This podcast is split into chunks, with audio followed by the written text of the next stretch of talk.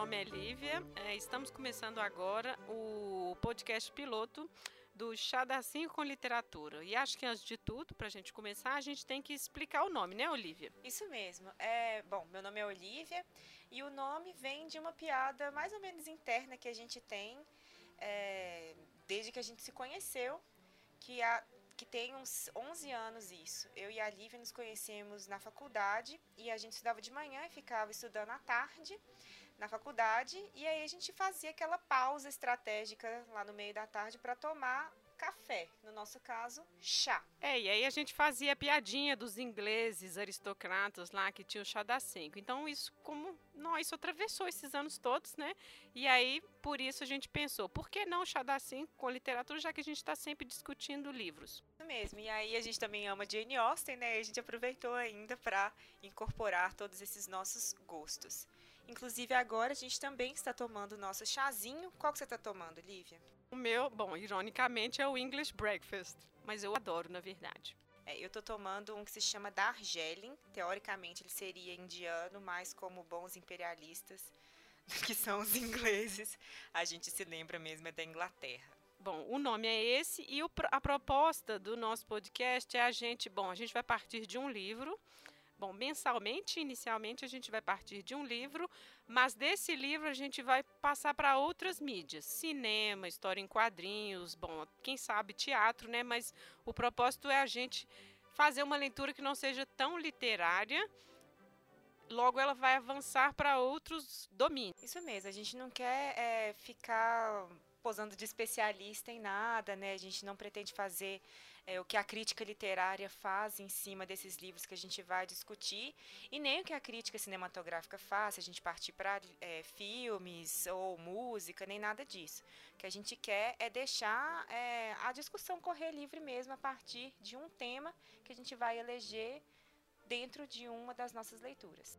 É, acima de tudo, a gente vai frisar sempre, a gente quer tornar a coisa acessível. A leitura acessível, o livro acessível. Porque, bom, vocês vão ver pelo primeiro que a gente está fazendo, né? Um filme que está no cinema. Então, se a pessoa não tem interesse no livro, o filme está lá. A gente não está querendo dizer que é a mesma coisa. Mas um certo conhecimento, um certo tipo de mídia, ele vai ser acessível. Então a gente vai dar uma mastigada no livro, no filme, nas adaptações, é mais ou menos isso. Bom,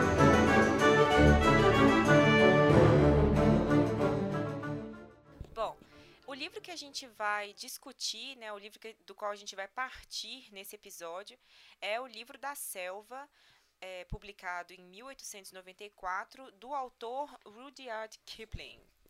Não sei se essa pronúncia está certa, mas vai ficar assim mesmo. E, Lívia, quem é Rudyard Kipling?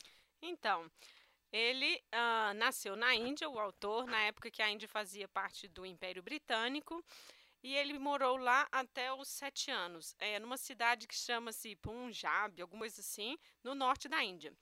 E aí depois ele voltou para a Índia, formado em jornalismo, e muitos dos contos a gente vai ver que é dessa época, né, que ele trabalhou enquanto jornalista na Índia.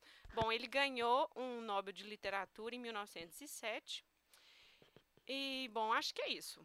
Agora, o livro, ele é são sete contos que a gente vai ver. Enfim, a vida do Mogli mesmo, né? Assim, como a gente conhece pelo desenho animado da Disney que fez a infância de tantas crianças. É verdade. Então, vamos lá. São sete contos. E se alguém, quer dizer, acho que todo mundo lembra. Se vocês se lembram do, do Mogli, da Disney, o desenho, e o filme que está no cinema agora, conta principalmente a história dele tentando se adaptar na floresta, mas o livro tem outros contos que não tem nada a ver com essa história. Eu acho que o livro e o desenho, eles são inspirados no primeiro, segundo, terceiro e sexto conto. É, é, na verdade, sim. Então a gente podia começar falando de cada conto, né? Passando por cada um.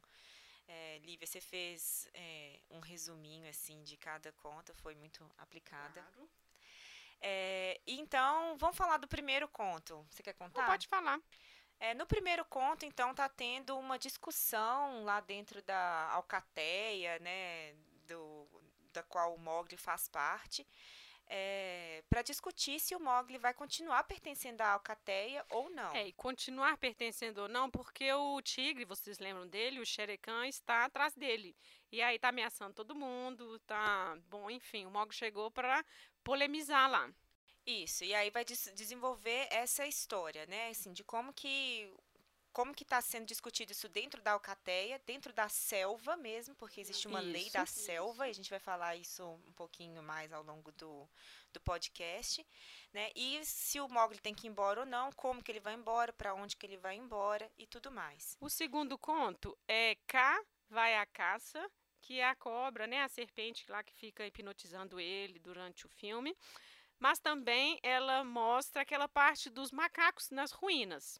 Então, é daí que ele tira essa, quer dizer, a Disney, né, adaptou essa parte, mas porque os macacos eles raptam Mogli, né, e aí eles vão tentar salvá-lo nas ruínas, que são templos antigos que Kipling visitou em 1887. Então, assim, ele tira inspiração, obviamente, dessas viagens que ele fez, desses trabalhos que ele fez durante a sua vida como jornalista. É, e o terceiro conto, que foi o último que eu li, que ainda tem o Mogli, né, a presença do Mogli, porque eu vou falar mais pra frente por quê, mas eu não li o livro todo, parei eventualmente no quinto conto. É, mas no terceiro conto, é, volta a história do, do Mogli, aquela história que, tava, que tinha sido iniciada lá no primeiro, né, de como que vai ser feito com o Mogli, que, qual será o destino do Mogli ele tem que voltar para a comunidade de humanos, ele vai ficar na selva, quem vai levar ele, como que vai ser desenvolvido isso e como, principalmente como que vai terminar a história dele com o Shere Khan.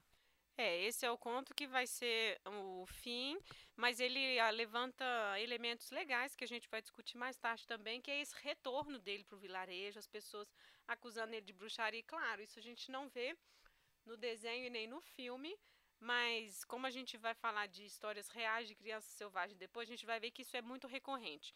Bom, o resto a gente sabe, ele mata o xerecã, mas no livro ele tira até a pele, né? Isso, e aí é isso que dá uma, uma briga dele ali com os humanos e tal. É, e aí, passando para os outros contos, o quarto conto, A Foca Branca, é uma história super enjoada, francamente.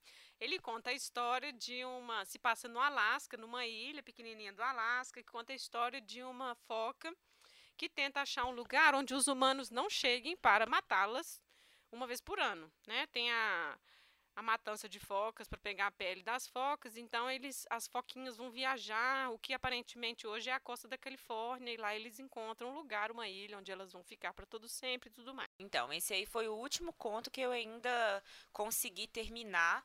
Eu parei no quinto conto que é o Rick Tiki Tavi que é a história de um mangusto. Gente, eu nem sei o que é isso. E assim, o meu nível de interesse ao ler esse conto, nesse pedaço do livro, já estava tão zero que eu não quis nem procurar na internet o que, que era um mangusto. É, então, mangusto é um mamífero, tadinho, que ele briga e come cobras. Então a história é isso, é ele tentando proteger a casa de humanos, a família de humanos dele das cobras. O sexto conto é o Tomai dos Elefantes, que conta a história de um menininho que a, a, família dele toda já vem de uma tradição de cuidadores de elefantes. E ele ouve falar da dança dos elefantes, que os elefantes se reúnem de noite e abrem clareiras na floresta e tudo mais, que é uma coisa que eles vão falar no, no filme também.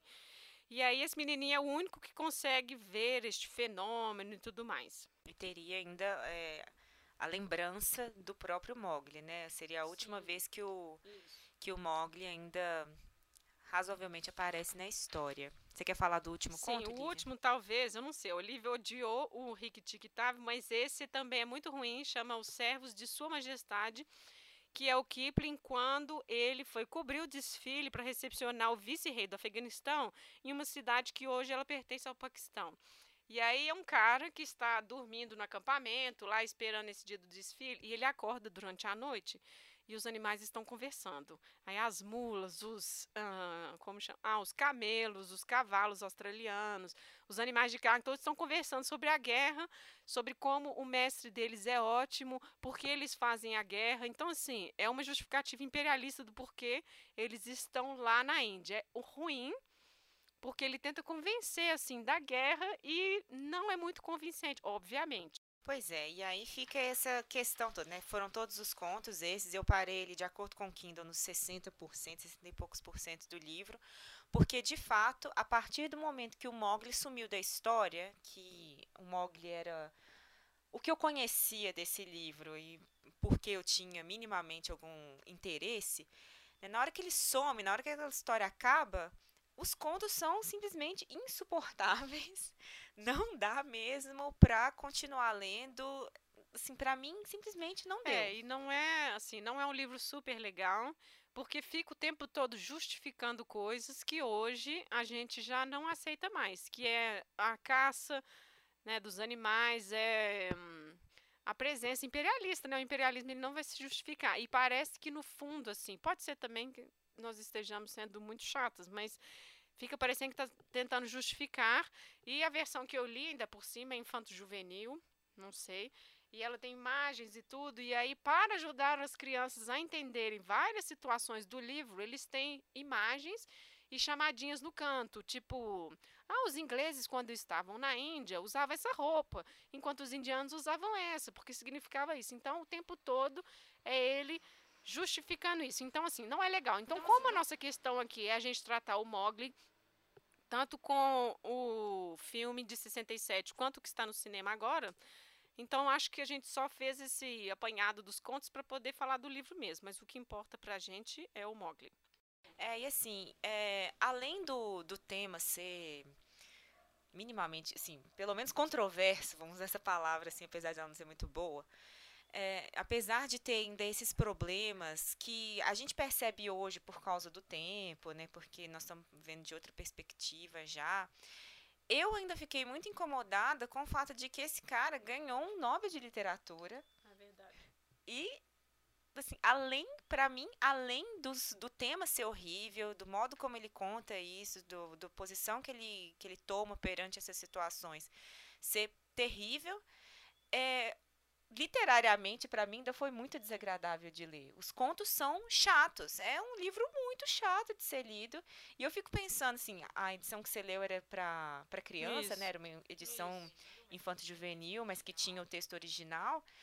É, esse livro foi feito para criança? Eu não sei, eu fico na, na dúvida. E eu não sei por que, que hoje é, fei é, é tido como uma obra para criança. Será que é só porque tem animais falando? Olha, me fez lembrar de uma coisa que quando a gente estava morando lá na Europa, as crianças adoram essa história. Então eu acho que tem um pouco essa pegada imperialista muito forte. E claro, obviamente as crianças vão se identificar com o Mogli. É, ao mesmo tempo, assim, a gente gosta de contos, então não é porque falar que é um livro de contos. A escrita também, já, né, século XIX também, isso não é um problema para a gente, porque a gente adora o século XIX. Então, acho que é uma questão Bastante. que a gente já foi mais ou menos na birra imperialista do livro, e aí, quando a gente ainda encontra contos além, nada a ver, justificando violência contra os animais e todas essas coisas, acho que só piorou. Ainda tem outra questão interessante, né, que não estou lembrando no desenho animado, mas no filme, né, também ficou bastante claro que é esse negócio da lei da selva. Aí fica parecendo o tempo todo que ele está querendo colocar realmente, que é uma coisa do século XIX daquele momento, né, de organizar o que seria o bagunçado, que é o da selva e o, o espaço que está sendo colonizado. Verdade, a gente esquecendo de falar desse caráter moralizante. Tem até no conto do Mogli mesmo, ele, o Balu ele castiga o Mogli. Eu até coloquei um um post-it para lembrar que tipo assim, ele fala algo ah, nada como o castigo para as coisas voltarem ao lugar, ao o ritmo correto, alguma coisa assim. Então acho que tem essa coisa moralizante, claro, ele é o homem civilizador, né, ali. Então a lei da selva, ela está sempre presente e também no filme né? Eles repetem, eles aprendem. Sim. E no livro é principalmente o Balu e o Baguera que ensinam ele, né? As, as, as como é que fala? As línguas dos animais, como se como se conversar com as, as cobras, como conversar. Então, isso, assim, é uma coisa. É até legal, na verdade. E outra coisa que a gente estava esquecendo do livro são as músicas. Tem muita música. Mas é, me parece, pelo que eu li lá no, no livro, né? Pelo que eu li das músicas, nenhuma delas foi a que foi realmente musicada para as versões É da verdade. Disney, né? Mas a musiquinha do Necessário, ela é muito ótima e no filme ficou muito legal também. Na verdade, me parece que as músicas elas lembram aqueles cânticos mesmo, que é uma coisa da tradição de estar passando para frente os ensinamentos. Então acho que é por isso que entrou no livro. E parece uma coisa meio inglesinha também, né? Eu fico lembrando do, do Tolkien lá, com Ah, as musiquinhas que exatamente. eles ficam fazendo o tempo todo lá pros anões. Sempre tem alguma música, não sei se tem a ver com essa, alguma coisa da cultura. É, eu acho que a questão da música a gente nem vai entrar muito aqui porque a gente não sabe nada disso, mas para lembrar e para gravar, você aprende muito mais pela melodia e repetição, né? Então assim, isso tem uma coisa nos contos tradicionais também, que é a coisa da repetição, e aí você vai lembrar, né? Mas isso, hum, conta é uma outra coisa, né, que a gente vai numa outra oportunidade de trabalhar. É, e esse negócio da repetição também é interessante porque fica isso claro. A gente pode começar a falar do- dos filmes agora misturado, né? Vamos falando. Acho que sim. É, que fica isso claro também no, no filme, do tanto que eles estão repetindo o tempo todo o juramento lá, a lei da selva, que é a lei dos, dos lobos, né? O tanto que eles ficam recitando mesmo, toda hora, né? Assim, você lembra do juramento, você lembra da lei, você lembra disso, é assim, assim, assim, né? A lei da selva, blá, blá, blá. E todo mundo recita É, junto. Já que a gente está passando para os dois, né, os dois filmes da Disney, vamos no início a gente já encontra algumas diferenças, né? Porque no Mogli o Bagheera encontra hum, o desenho. O Bagheera encontra ele num cestinho lá no Rio. Bem Moisés. Oi? Bem Moisés. Exatamente. E aí ele leva ele para Alcateia. Já no livro, eu acho que o, o tigre ataca a família e o menino foge. Ele já é mais ou menos pequenininho. É, eu não tô lembrando muito do, da história do livro. Eu acho que ele, ela começa bem parecido com a história do filme mesmo, esse último filme, que foi isso aí, né? O, o tigre, o Shere Khan, ataca é, a família do, do Mowgli, mata a família do Mowgli, e o Mowgli consegue, de alguma, uma criança, um bebê, como é que eles falam? Filhote, um filhote de homem consegue escapar o grande, praticamente o rei da selva ali, né? É, ele foge para a caverna da Alcateia. E aí a mãe aceita ele. Então até aí é só isso que é de diferente mesmo.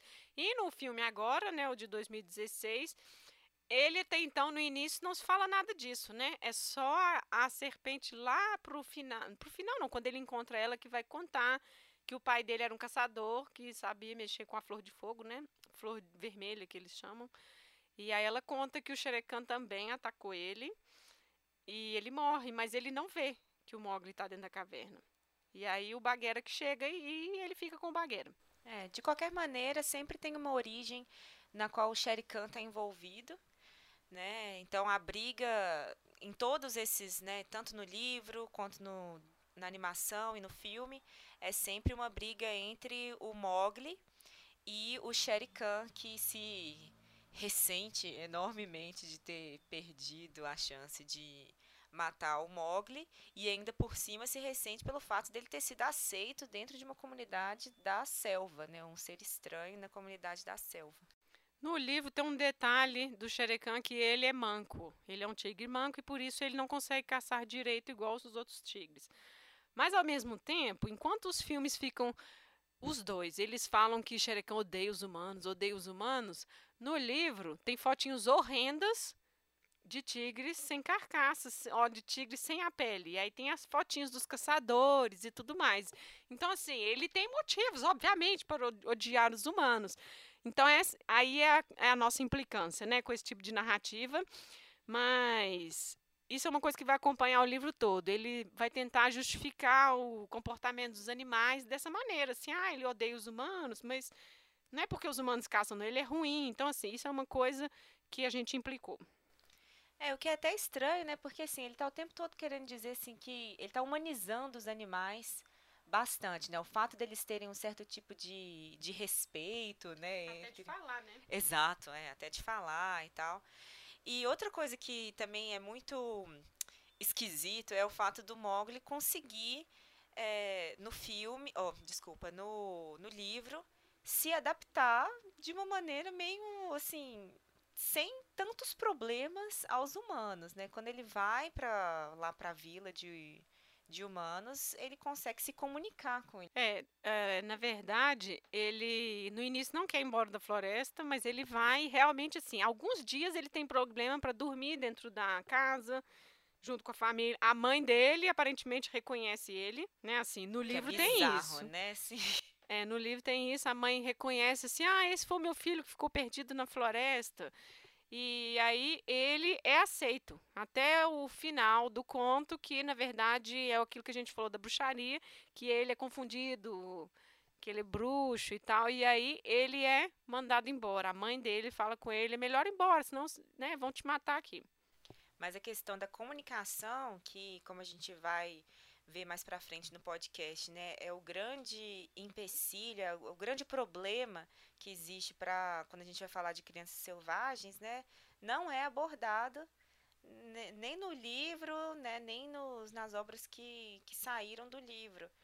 E é esquisito porque na época que ele está escrevendo isso, aí final do século XIX, bem final do século XIX, já existia um, já existiam vários casos e já tinha essa preocupação de antropólogos, né, indo para naquela perspectiva imperialista também, mas indo em busca desses casos também. Então, é um pouco estranho ele não ter colocado nenhum problema maior quanto a isso. Acho que aparentemente também era muito comum casos de crianças perdidas e na selva, né? Aqui, só aqui a gente selecionou dois, na Índia mesmo, no final e início do século, no final do 19 e início do 20, mas tem essa questão da comunicação e eu acho que também o, uma coisa interessante é a parte dos macacos, porque no livro, quando os macacos raptam ele, eles não estão falando necessariamente de que o Mogli ensine ele, é, os ensine a usar o fogo, mas instrumentos em geral. Verdade. Porque todos os animais temem o fogo, todos, né? Que é a flor vermelha. Mas no livro, no desenho da Disney e no último filme, o Rei Louis, né? Ele quer de qualquer maneira aprender. Tem uma pegada meio planeta dos macacos que ele quer aprender a usar o fogo de qualquer jeito. Que ele fala o primo, né? O primo, você tem que ensinar a gente, né? Vamos fazer uma troca. Você me ensina como é que é. Ele quer ser o rei da floresta sabendo usar o fogo. É, e aí sobre isso dos instrumentos também, isso eu achei muito legal no filme, que fica sendo como a grande diferença que existe entre o Mowgli, né, entre os humanos e ah, os animais, que é o fato de que o Mowgli ele, dá ele pode não ter força física. Ele pode não ter ou estar adaptado, né, fisicamente para não tem garras longas nem nada disso para poder subir em árvore e tal, mas ele consegue construir instrumentos né, fazer uma engenhoca que possibilite, né, é, ele a se adaptar, né, desempenhar funções parecidas que os outros animais na selva. É, inclusive, o Bagheera, né, que é a pantera, ele tem horror a essas habilidades dele, aos instrumentos, ele proíbe ele. Porque até iria contra a lei da selva, né? O pai lobo proíbe ele. E eu acho que o livro traz uma informação legal sobre isso, porque o Bagheera ele tinha sido preso, né? Esses animais de de feira, essa De né, assim, exposição. exato. E aí ele quando vê o Mowgli já com o Balu fazendo todos, ele olha e fica com ódio. Então tem essa pegada que é do livro, essa coisa dos animais já terem conhecimento disso e aí por isso a proibição. Mas é interessante assim, com quem o Mowgli aprendeu, né, estes instrumentos, porque é uma coisa humana. Ele era piquitito lá na gruta quando ele perdeu o pai, né? Mas tem isso que pode ser que ele, enfim, guardou, né? Eu não sei, mas Ou então uma naturalização mesmo da ideia de que o humano dá conta de construir, né? Assim, é da natureza humana, né? A, a engenharia, né? A construção de instrumentos que seriam extensões do corpo do corpo humano, né? Então, Exatamente. não é uma coisa antinatural, mas é, na verdade, natural do ser humano. Lívia, então, veredito final sobre o livro. Vamos falar primeiro do livro. Eu acho assim, o livro a gente decidiu por ele, porque é aquele livro que ficava sempre assim, ah, é um dia eu vou ler. Ah, é um dia eu vou ler. Então eu falei, ah, vamos logo aproveitar que o filme está no cinema, a gente inclusive vai ver o filme, mas o livro é um pouco chatinho. E assim, Recomenda? Ah, mais ou menos. Eu acho que não, porque eu tomei birra. E hoje a gente tem muito mais essa discussão das questões dos animais, dos direitos dos animais. Então, assim, acho que é muito polêmico, ou até seja bom mesmo ler para a gente entender e falar, olha, realmente já é complicado a gente pensar dessa maneira, mas é meio mais ou menos, não sei não. Olha, na minha opinião, é um livro horrível. eu não gostei, eu não entendo quais são os méritos desse livro, sinceramente, em termos literários mesmo. Eu não sei, porque não é nem agradável de ler. Para mim foi uma leitura extremamente maçante, foi muito maçante. Eu não recomendo para ninguém esse livro, a não ser se for como documento. Ah, sim, exatamente. A gente vai fazer é, como é um, um livro dentro lá do contexto do século XIX, né? Os ingleses imperialistas. Acho que sim. E acho também porque como a gente leu, depois virou obrigação, né? A gente lê Tem porque a gente também. tinha decidido e já estava perto do dia de gravar o podcast, então acho que isso também pesou um pouco. Agora, o... Não, mas é porque eu acho que tem outra questão. A gente leu por essa obrigação, mas esse cara é ganhador do Nobel. E essa é a obra mais importante dele. Verdade. Então, até que ponto também que não é, não causa uma obrigação em outras pessoas também, porque já que é um cara que ganhou o Nobel, sabe, de, de ter que ser lido.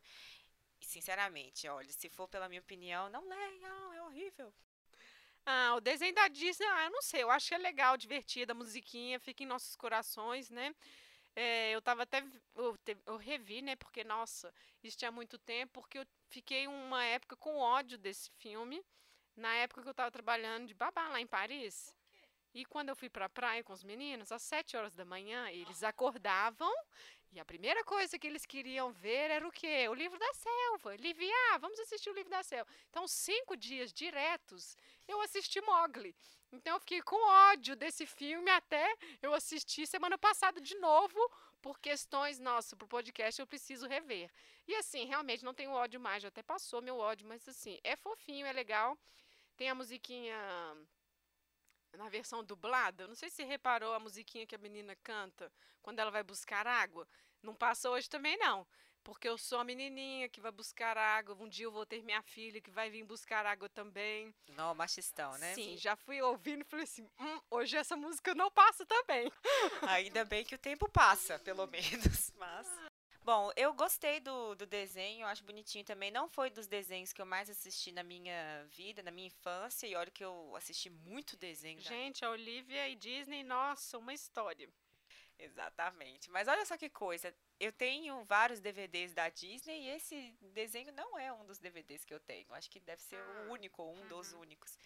É, mas aí eu tava vendo aqui um pedaço, também não, não, não terminei de ver é, para esse podcast. Mas eu acho muito bonitinho mesmo, assim, eu acho dentro da época, né, dentro das coisas que a Disney faz, é realmente uma coisa que agrada todo mundo, criança. Não, e a parte do Balu com ele, ensinando ele a lutar, é ótimo, né? Assim, o Mogli todo magrelinho lá.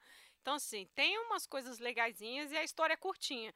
Depois que você lê o livro e vê o apanhado que vocês que eles, que a Disney fez, aí você entende, ah, não, tá ótimo só isso, né? Porque é muita informação o livro e não necess seria necessário, né? Agora, o filme. O filme eu amei. Eu fiquei muito feliz de ter ido assistir é, no cinema, ainda consegui, por um milagre, pegar uma sessão legendada, que né, raríssimo, ainda mais para ser parte desenho animado esse filme, né? Para quem não sabe, nesse filme só o Mogli é um ator. É, real, uma pessoa filmada, né? O resto eh, são os animais são animação, são feitos por animação uhum. e são dublados por atores na versão original, atores importantes, né? Ficou ótima essa escolha de vozes, na verdade, porque eu acho que caiu direito, o Balu, então, não caiu direitinho. Acho que valeu a pena, assim, eu acho, a gente estava até comentando, né? Acho que é um filme familiar. Acho que adulto, criança, acho que é legalzinho, é tranquilo se assistir para divertir. Isso, eu fui inclusive com a minha mãe e com meu irmão, mas meu irmão já é adulto, então não tinha criança nenhuma. acho que não tinha criança nenhuma na sessão que eu tava. E todo mundo saiu muito satisfeito com o filme, assim, eu vi que todo mundo riu em certas partes, sabe? Tava, ah, que legal esse negócio. Assim, é um filme realmente assim, ele é fechadinho também a história, né? Ele é baseado numa obra que tem vários contos, não necessariamente como ligação, que tem ligação um com o outro, né? Por exemplo, a, a história do elefante lá, eles até retomam, mas conseguem colocar ele dentro da, da história e colocar de modo que não fica uma coisa solta na história, né? Mas faz parte do arco todo da história do Mogli. Tem uma coisa que eles fizeram que não tem no livro, que é a Pedra da Paz. Que é genial essa parte, inclusive, que é o comecinho do livro filme. e é muito interessante, né? Assim, é o momento da seca na floresta e aí é uma trégua. Todos os animais vão beber água, ninguém vai atacar ninguém e é tranquilo. E ali eles conhecem o Mogli. O Mogli é apresentado à selva. E isso né? é uma coisa interessante porque ele não anda como a maioria das crianças selvagens que a gente vai ver, né? Ele não anda de quatro, ele já chega andando normalmente como um menininho e aí os animais ficam, nossa, quem é isso? Como ele é assim? Por que ele é assim? Ele é estranho e tudo mais. Então ali é o momento que eles conhecem ele e que o Xerecã ameaça a Alcateia. Mas é uma coisa legal, é a democracia na floresta. Novamente, voltando para essa coisa da lei da selva. É, isso é uma coisa que pauta realmente parece que todas as obras, tanto o livro da selva quanto os filmes que saíram dele, que é o fato de que existe uma organização no caos que seria a selva, né? Existe lei.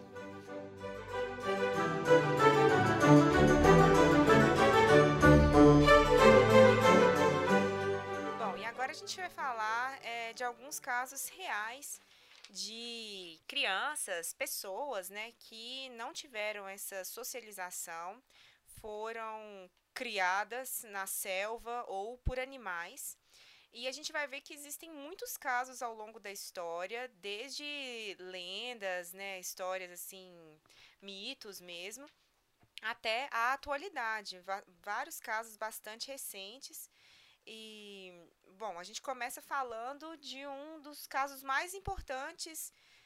Bom, não sei se da história, porque não dá pra falar se é um, uma coisa que aconteceu ou não. Quer dizer, né, não dá pra falar que isso aconteceu. Bom, a gente vai falar como um mito, porque é um mito de fundação de Roma, né, gente? Nossa, nós historiadores estavam deixando passar essa. Que é a história do Rômulo Remo, né? Bom, vamos resumir, porque imagino que todo mundo já conheça. Mas, numa certa altura, o Amúlio, que era o irmão do rei, resolve dar um golpe de Estado e ele se apodera da coroa e faz o irmão prisioneiro. A esposa, ele coloca ela na castidade para ela não ter filhos, só que a esposa casa com Marte e ela tem foi dois gêmeos, o Rômulo e o Remo. E aí esse golpista, ele joga os meninos no Rio Tibre para afogar os meninos, né? Os, os herdeiros verdadeiros do trono. Garantir que não ia ter ninguém para tirar o poder que ele usurpou. Exatamente. E aí a correnteza leva esses meninos para a margem do rio, onde uma loba encontra eles, eles são amamentados pela loba até que eles são encontrados por um pastor que aí passa a criá-los como filhos. E aí depois a gente, o resto a gente já sabe, os dois brigando, a fundação de Roma e tudo mais. Mas quem já foi para a Itália ou visitou alguma cidade lá já viu, com certeza, os vários monumentos, monumentos não, as várias estátuas nas praças, né, que é a loba amamentando os dois piquititos, né? Então assim, a gente tinha que falar desse mito fundador porque é justamente isso, né? A criança negligenciada ou a criança que vai sobreviver graças a esse contato com os animais. E aí tem vários outros é, casos pouco documentados, né, ou que tendem a ser mais historinha, né, do que uma, uma coisa mais, como que eu digo? Que pouco documentado? Ah, mais reais, você diz? Isso, né? Então, coisas que tendem a ser mais lenda do que história, né? Vários casos durante a Idade Média também, casos que assim acabam se, se tornando contos, né? Mais do que fatos.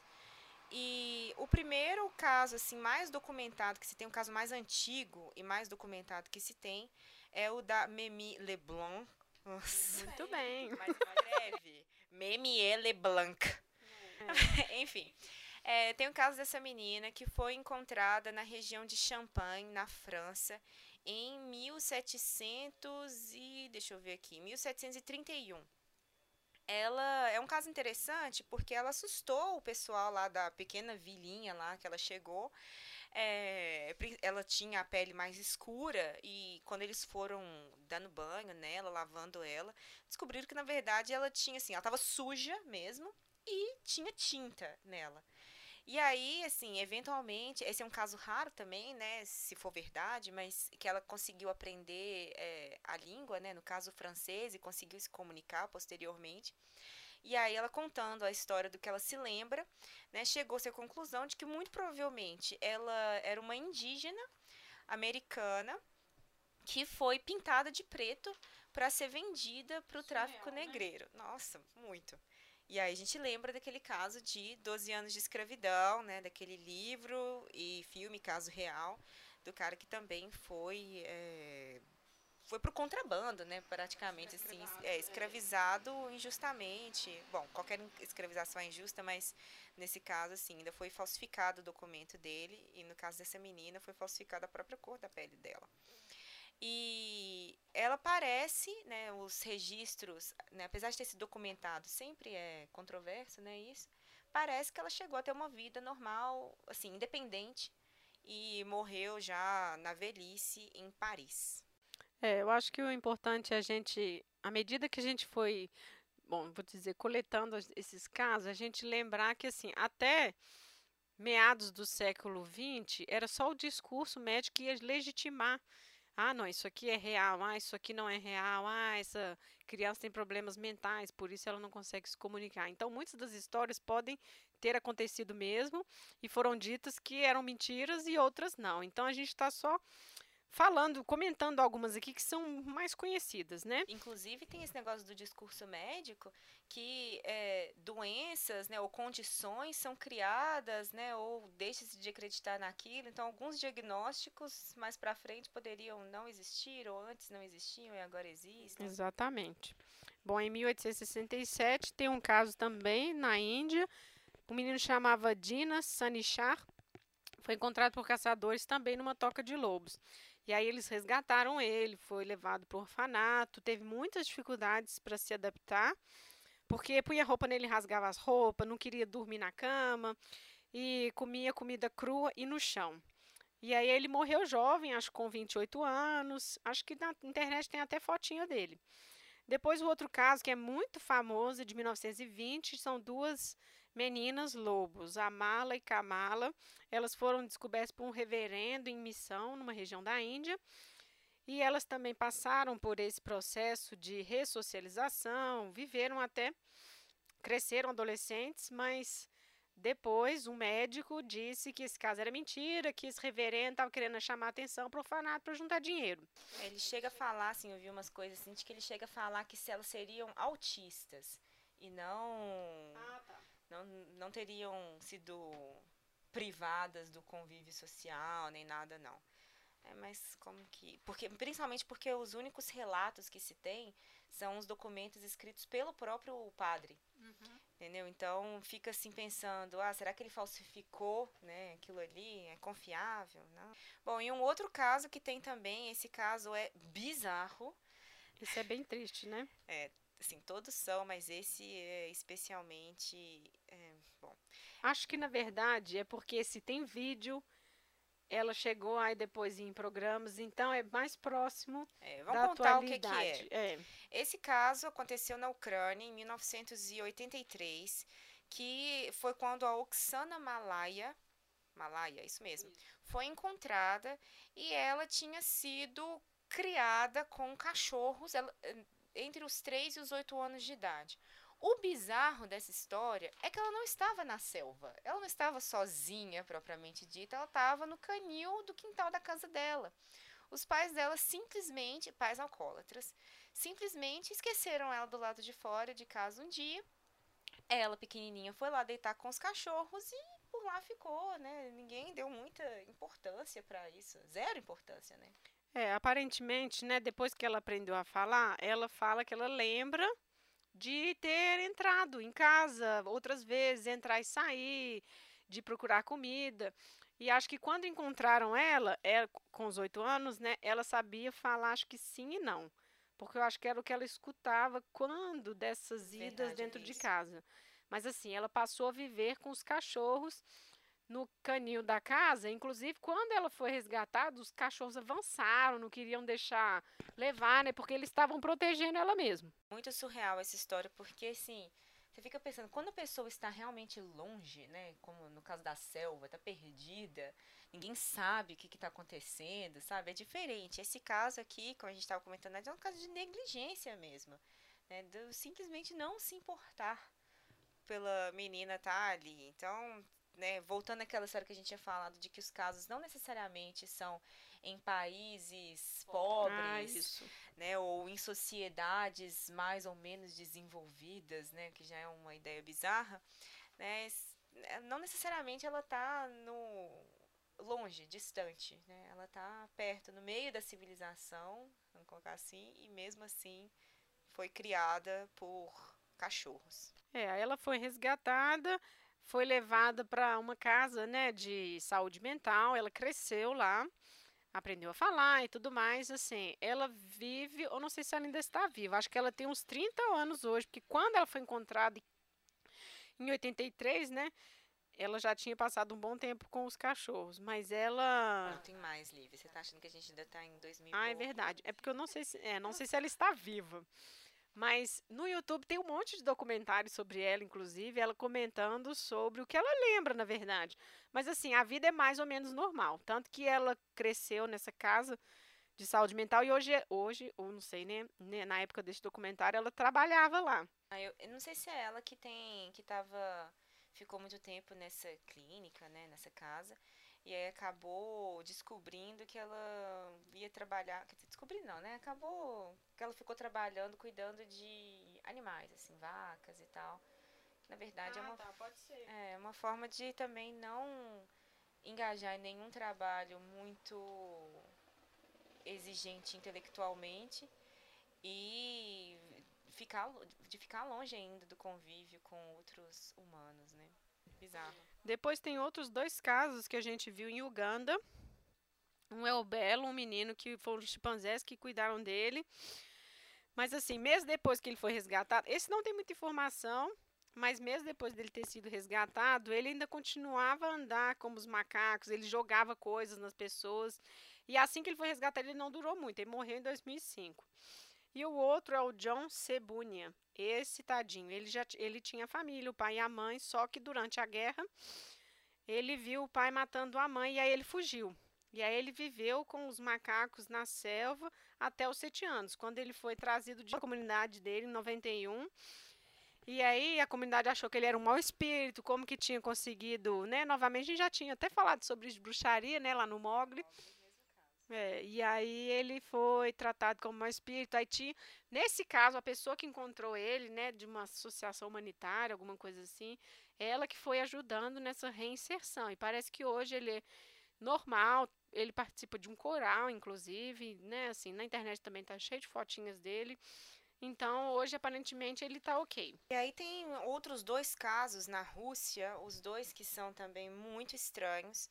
É, em 96 tem o caso do Ivan Michukov, que foi um menininho também que saiu de casa e foi morar na rua com, com cachorros. Ele acabou sendo criado, né, em grande parte da infância dele, por cachorros. Ele, ele sabia falar, né, ele saiu de casa com quatro anos, então ele tinha assim alguma, tinha adquirido alguma fala, né, alguma linguagem e ele pedia comida na rua, né? Ele mendigava assim na rua, pedia comida e dava para os animais, né? Para os cachorros, até ser considerado aí o, o chefe da, da matilha.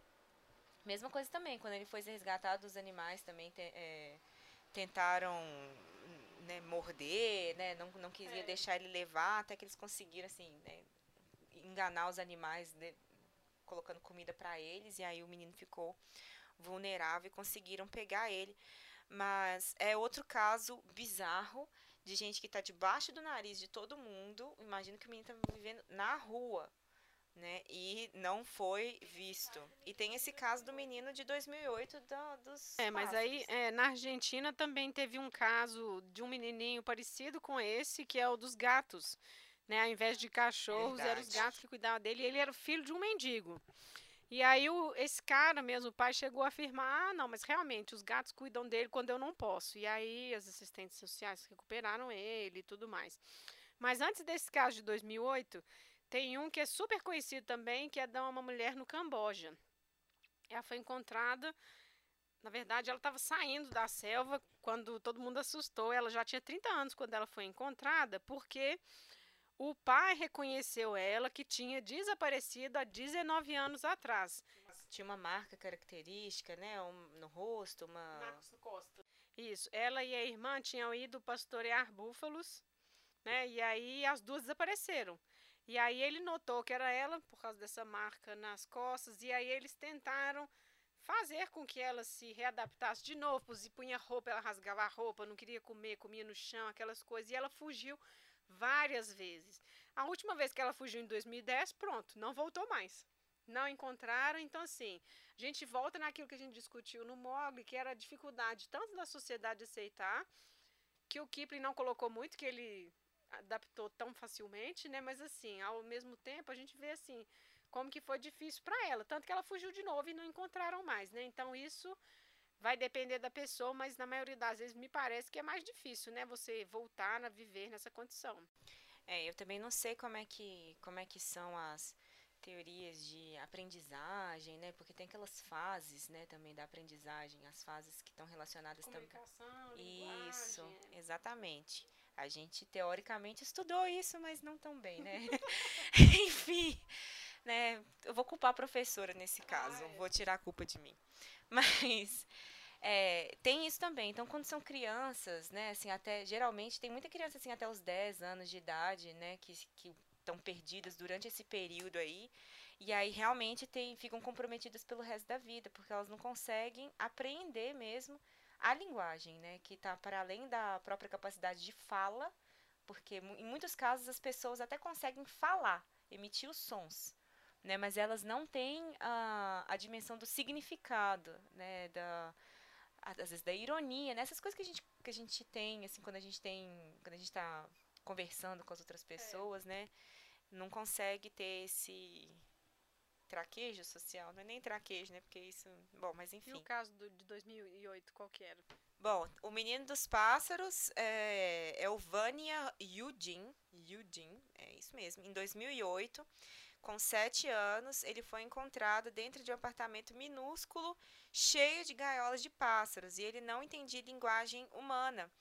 É, a mãe não, não conversava com ele, se recusava é, a se comunicar com ele, e ele ficava lá com os pássaros. Ele se comportava como um pássaro, ele batia né, as asas, né, fingia, assim, fazia gestos como se estivesse batendo asa, e gritava também, da mesma forma que, que os pássaros. Ele não. A notícia que eu vi dele é que ele realmente nunca conseguiu falar. Ah, ele não conseguiu readaptar porque ele chegou a ser mandado para a clínica. É, as notícias que eu tenho que eu vi dele assim é que ele nunca conseguiu falar mesmo. Ele não desenvolveu nem essa capacidade de emitir sons que fossem diferentes desses dos pássaros. Entendi. Bom, e aí, é, eu não sei, esse caso eu vi que é engraçado, olha só, ele tinha presença humana dentro de casa.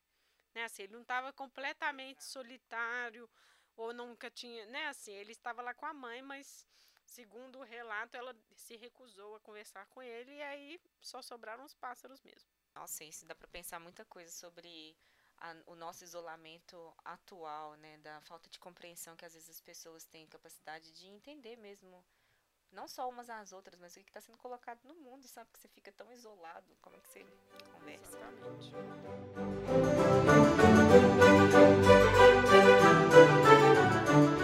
Bom, gente, a gente chegou ao final desse podcast. Eu acho assim, a gente.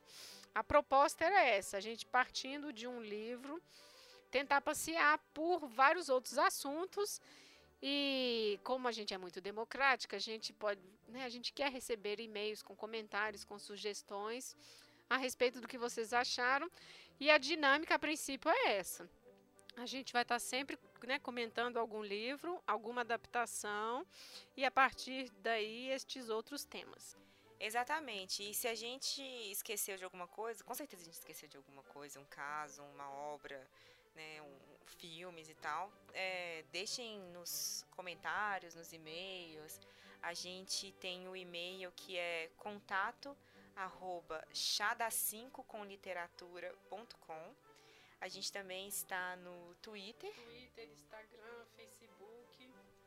Mas é porque eu tenho que lembrar quais que são os nomes de usuários em tudo, Ah, tudo tá. isso. Ah, a gente, a gente posta então no blog, não? Exatamente. A gente tem um blog, né?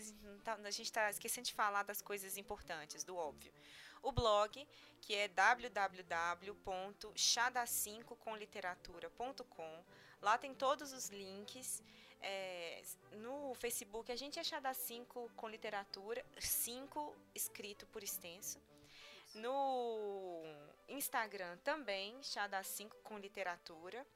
No Twitter é que é um nome meio difícil lá que a gente sempre esquece, mas vai ah, estar é lá mesmo. no é, link. o Twitter é o mais complicado mesmo. E que mais? Acho que a gente só tá nesses, né? Mas já é o suficiente, eu acho. E é isso então, pessoas. Até mais. Por favor, comentem. Não vão embora. É, até mais. A gente espera o feedback de vocês. E ah, e lembrando, né, não somos especialistas de nada. Então, assim, muitas coisas com certeza aqui a gente discutiu de maneira rasa. Mas é como se a gente estivesse tomando o nosso chá e discutindo esse livro chato que a gente acabou de ler. Mais ou menos isso, só que com a diferença que a gente está gravando um podcast disso. É tipo isso. Isso mesmo. Então é isso. Tchau. Até mais. Até mais. Tchau.